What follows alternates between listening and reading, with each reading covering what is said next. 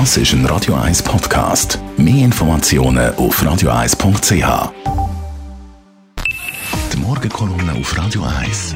Präsentiert von Autop und Stützliwösch. Wir bieten den Schlieren, Zürich-Tüfenbrunnen und am Hauptbahnhof professionelle Innenreinigungen an. Wir freuen uns auf Ihren Besuch. Freitag immer mit der GLP-Politikerin und Schulpräsidentin von der Kreisschulpflege Winterthur Stadt Chantal Galadé. Guten Morgen. Ich wünsche einen guten Morgen.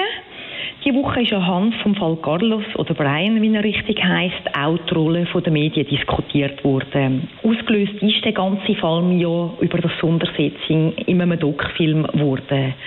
Nachher ist vieles schief gelaufen, von vielen Beteiligten, nicht nur von den Medien, auch von der Justiz, der Politik und natürlich von Brian selber. Ich will aber nicht den Fall analysieren, weil da schon genug jetzt die Woche darüber berichtet worden, sondern die Rolle der Medienschaffenden auch anhand von anderen Fällen anschauen.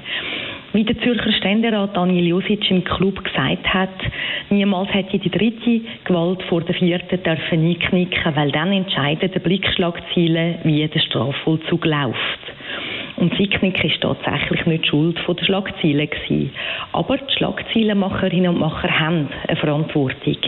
Sie können Menschen beschädigen, Leid verursachen und Existenzen zerstören. Als ich vor über 20 Jahren im Zürcher Kantonsrat angefangen habe, hat es Medienschaffende gegeben, die noch besser in gewissen Gebieten Bescheid gewusst haben als der zuständige Regierungsrat.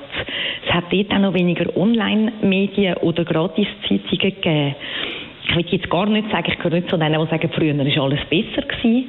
Aber es ist mir schon aufgefallen, dass der schnelle, süffige und skandalöse Journalismus und Schlagzeilen immer mehr zugenommen hat. Und manchmal muss man sich fragen, was noch gerechtfertigt oder ethisch vertretbar ist. Das ist zum Beispiel der Fall von der Jolanda Spies-Heckling. Sie ist im Nachhinein rehabilitiert worden, aber vieles ist zerstört gewesen. Sie hat nicht mehr Politikerin sein und ihre Existenz müssen neu aufbauen. Da ist der Fall von Christoph Mörgeli. Er nicht so beliebt bei einigen Medienschaffenden und Politikerinnen und Politikern. Da sind die Schlagzeilen gerade recht gekommen über die verstaubten Skelette im Medizinhistorischen Museum und über angebliche andere Fehler dass seine Entlassung später vom Verwaltungsgericht als unrechtmäßig beurteilt worden ist und eine Untersuchung keine von ihm betreute Doktorarbeit als ungenügend beurteilt hat, das ist medial kaum noch erwähnt worden und er hat seine Stelle auch nicht mehr zurückbekommen. Es geht mir da nicht um politische Inhalte, nicht um Partei oder auch nicht um Einstellungen von Einzelpersonen.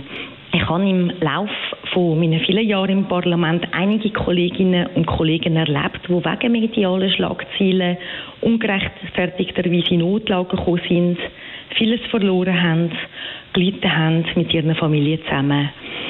Die Medien sind die vierte Gewalt im Staat und das ist auch gut so.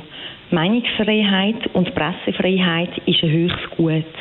Ich möchte auf keinen Fall alle Medienschaffenden in einen Topf gehen oder ihre Arbeit schlecht reden. Aber ich wünsche mir, dass Medien anhand von so Beispielen sich selbstkritisch hinterfragen und dazulernen. Weil ein seriöser, wahrheitsgetreuer und gut recherchierter Journalismus ist ein unbezahlbares Gut und Bestandteil unserer Demokratie. Die Morgenkolumne auf Radio 1.